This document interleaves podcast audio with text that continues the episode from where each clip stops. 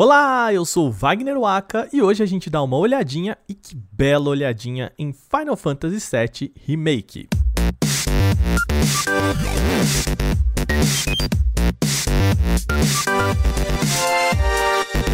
Antes de mais nada, a gente sempre lembra que esse podcast é fruto da nossa campanha de financiamento coletivo no apoia.se barra. Entra lá e veja o que queremos fazer. As colaborações a partir de R$ reais já ajudam a gente demais. Final Fantasy VII é considerado um dos grandes clássicos dos JRPGs. E para falar do remake de 2020, eu peço licença aqui para um relato mais pessoal já de cara. Eu comecei a tocar piano dedilhando o tema de Aeris, trilha de Nobuo Ematsu que não me sai a cabeça até hoje. Essa aqui, ó.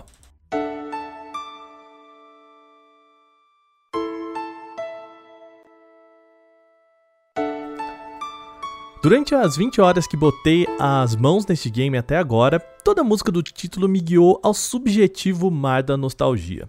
É preciso dizer que comecei pisando ali rasinho, colocando pé por pé em toques que relembravam a infância aqui e acolá. Contudo, quando eu percebi já estava submerso na nostalgia, brigando contra uma areia movediça que me tragava cada vez mais ao passado. Essa narrativa serve para dizer que Final Fantasy VII Remake tem um forte peso para aqueles que guardam o jogo original no coração. A frase pode até parecer óbvia, claro, mas pode servir também para mostrar o oposto. Longe da única armadilha de ganhar pela nostalgia, Final Fantasy VII Remake vai além. É um jogo completo com altos e baixos, tanto para quem mergulha na nostalgia, quanto para os que colocam o pezinho de leve no passado. Fechando o momento pessoal, é preciso dizer aqui, como alguém que se propõe a analisar um jogo como Final Fantasy VII Remake, não me cabe esse olhar nostálgico e emocionado.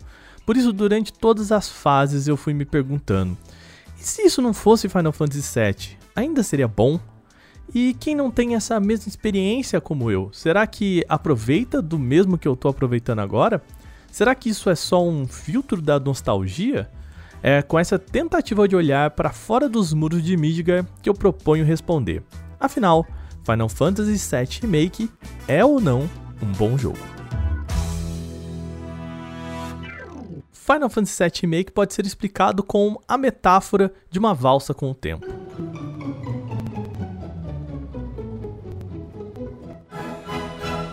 Aliás, tempo é a palavra crucial e que rege a criação deste remake. O game original data de 1997, lá dos idos do PlayStation 1. Ele carrega toda uma narrativa ambientalista de combate ao futuro climático incerto promovido pelo capitalismo, assunto em alta na década de 1990, quando o debate climático estava lá em cima com a Eco 92. Você lembra disso?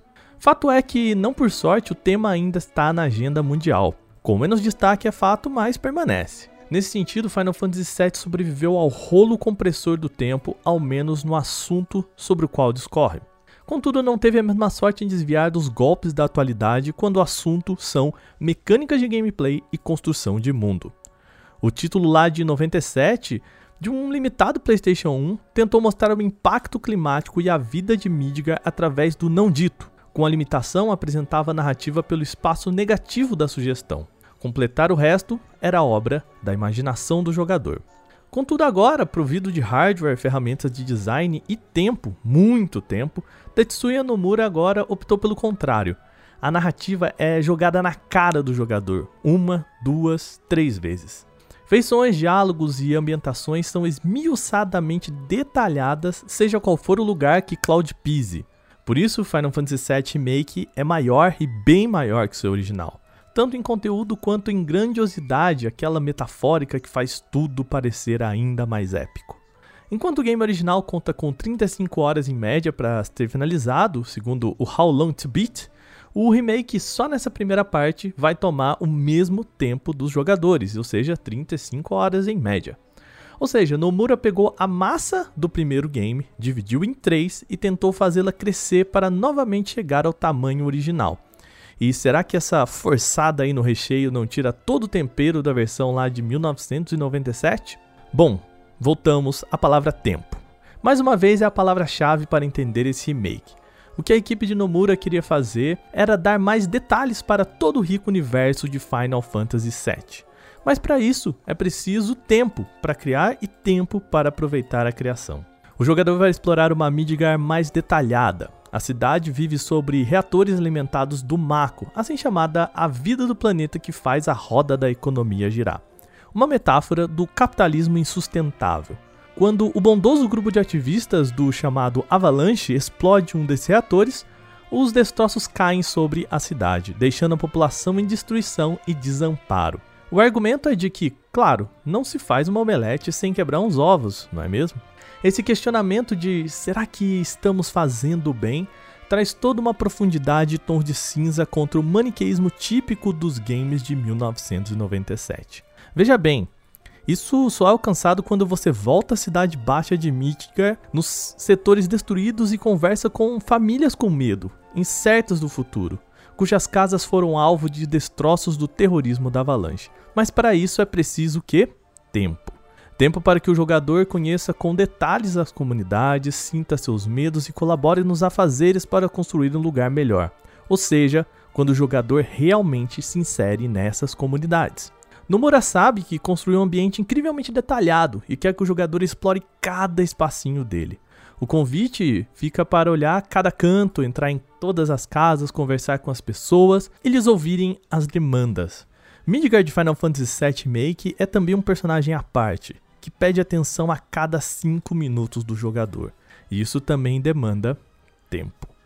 Por isso, não raros são os momentos em que é preciso passar por uma travessia scriptada na qual a câmera é colocada estrategicamente para que você só segure o botãozinho e aproveite uma paisagem incrivelmente bela. E que paisagem bela! Tais travessias scriptadas também têm a função de mascarar o loading, claro. Afinal, áreas bonitas pedem também muitos pixels, o que pede que o jogo faça constantes carregamentos. Isso talvez seja um problema para as partes seguintes a serem lançadas no PlayStation 5, no qual o loading não deve exatamente existir. Mas isso é debate para o futuro, até lá ainda temos muito tempo.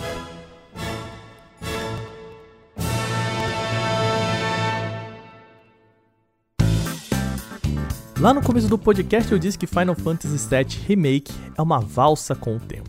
E como valsa, há passos para lá e para cá. Já falei onde que o game pisa e pisa bem do lado positivo, mas como dança, também bota o seu pezinho em pontos assim não tão legais. Isso por conta dele, o fatídico tempo. O desafio de Nomura foi fazer um jogo que fosse somente a primeira parte do original, mas que coubesse na faixa de preço dos 60 dólares, ou seja, pudesse ser vendido como um jogo inteiro. Assim, bote recheio nessas 35 horas de gameplay. Como já dito, o remake é muito, mas muito mais detalhista que o original, o que por si só garante mais tempo de jogo. Contudo, o Nomura se aproveita de ferramentas para botar ainda mais água nesse feijão. Em todo e qualquer momento em que ele poderia facilitar assim um pouquinho a vida do jogador, ele opta por fazer exatamente o contrário. Tudo é muito burocrático em Final Fantasy VII Remake. O caminho é sempre o mais longo para o objetivo que parece mais próximo. Um dos principais exemplos desse labirinto burocrático está quando Tifa, Barret e Cloud vão invadir um reator. Eles precisam desligar um conjunto de luzes que alimentam a cidade toda para abrir uma porta de emergência para carga. Peraí, peraí, um minuto aqui para esse questionamento. Quem foi que projetou uma porta que só se abre quando você coloca toda uma cidade na escuridão? Né? Isso para dizer que há uma retórica narrativa para explicar o inexplicável, de ter que andar 20 minutos por entre andames e escadas para simplesmente abrir uma porta. Antes disso, ainda, nessa mesma missão, você precisa passar por túneis que são repetitivas sequências de um mesmo cenário. Toda essa missão, aliás, dura bem mais do que poderia, e isso para dar mais corpo ao jogo. Outras mecânicas também poderiam ser facilitadas para melhorar o bem-estar do jogador. Por exemplo, para abrir algumas portas é preciso segurar o botão triângulo sem justificativa aparente para esse lerdeamento do processo. Qual o motivo afinal de segurar um botão sendo que você poderia simplesmente apertá-lo só uma vez? Em parte da gameplay, ainda o lúdico é recorrentemente subjugado ao estético. Ou seja, para que a cena fique bonita de se ver, o jogar é colocado em segundo plano. Isso é visível em uma parte específica no jogo, um lugar no qual Cloud precisa controlar uma mão mecânica que ajuda Aerith a subir um morro. A animação da mão é impressionante, claro, mas a movimentação e facilidade de se levantar ficam em segundo plano. Veja bem, ela tem uma animação para subir no braço, seguido de uma animação do braço mecânico levantando, e que então pode ser movimentado para uma animação desse mesmo braço descendo e depois a animação dela descendo do braço. Tudo isso muito lento e burocrático. Há uns 3 ou 4 lances de todo esse processo que duram perto de 10 a 15 minutos só para quê? Elevar e descer Aerith do morro. Aliás, animação é outra palavra muito em alta aqui. Tudo no jogo tem uma animação própria, seja para uma conversa simples ou para uma cena mais caprichada. O detalhamento de animações dos personagens e objetos impressiona até mesmo para as coisas mais banais algo que você só atinge com muito tempo de desenvolvimento. Por outro lado, o ritmo lento com que a trama anda e o mundo acontece é bem balanceado com uma jogabilidade de batalha que mistura vários elementos de história dos jogos de Nomura. A batalha é um misto de momentos de esmagar botão, como em Kingdom Hearts, com elementos táticos como de Crisis Core ou até mesmo Final Fantasy XIII. O jogador empresta de Kingdom Hearts o elemento mais de ação, indo para cima dos inimigos com mais afinco. Empresta também de Crisis Core a ideia de que a esquiva é um sistema importante para a batalha. Por fim, traz de Final Fantasy XIII o ato de delegar a outros personagens o que fazer enquanto você não os controla. Tudo isso é bem balanceado em um sistema que ao mesmo tempo traz bastante ação, mas oferece toque de jogo de batalha em turnos. É um esquema que, em 90% dos casos, não exige que você utilize todos os integrantes do grupo, mas premia a troca entre eles. Cada vez que você está usando um personagem em batalha, sua barra de ataque especial, uso de item ou magia cresce mais rápido. Assim, trocar entre os diferentes personagens aumenta a frequência com que eles dão golpes especiais e podem usar magias ou itens. Um bom balanço que estimula a troca constante na batalha, demora para você se acostumar, mas traz um sistema inteligente, ágil e interessante. Com certeza algo que será copiado por muito RPG por aí.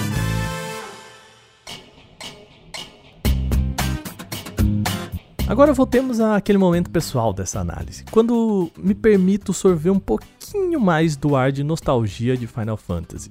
Ele consegue brincar com vários elementos do original que vão adicionando aos poucos pontos de nostalgia aqui e ali.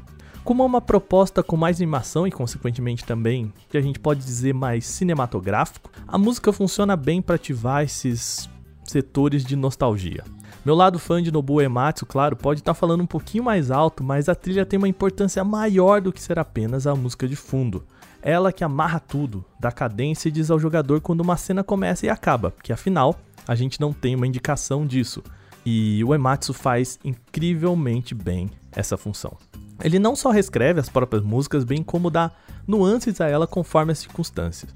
Sabendo usar bem das melodias conhecidas, ele sugere cenas com muito detalhe. Por exemplo, pouco antes de encontrar Tifa, o tema da personagem começa a aparecer na trilha bem devagarzinho. A melodia se mescla ao tema principal de Final Fantasy que está tocando no momento, dando um convite do que está por vir. O refrão do tema de, de Tifa então sobe exatamente quando a personagem aparece na tela. Detalhe muito bem pensado aí no mar de detalhes que é Final Fantasy VII Remake e que funcionam muito bem como essa pincelada de nostalgia. Dito isso, diante da lente do distanciamento que propus, voltemos à pergunta inicial. Afinal, esse remake funciona ainda para quem não teve contato com a franquia? A resposta com certeza é sim. Final Fantasy VII Remake é extremamente bem polido, com ambientes incrivelmente belos e que propõe um mergulho em uma história mais complexa que a de Midgar.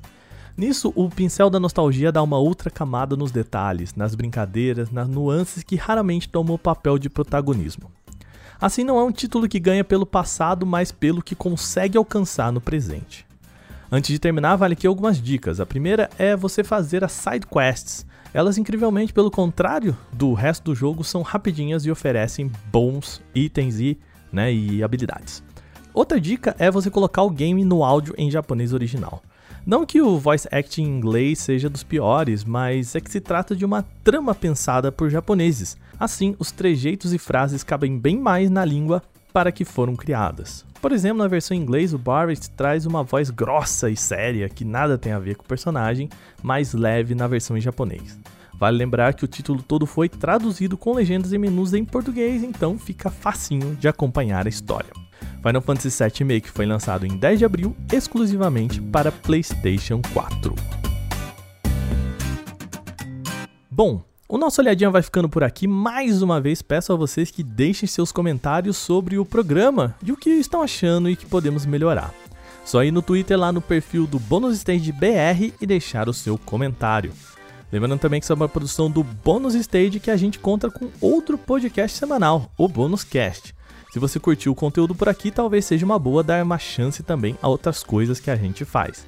Um último aviso: estamos de quarentena ainda, então, na medida do possível, fique em casa, lave as mãos e se cuide. A gente fica por aqui nessa edição, em breve voltamos para mais uma olhadinha. Tchau!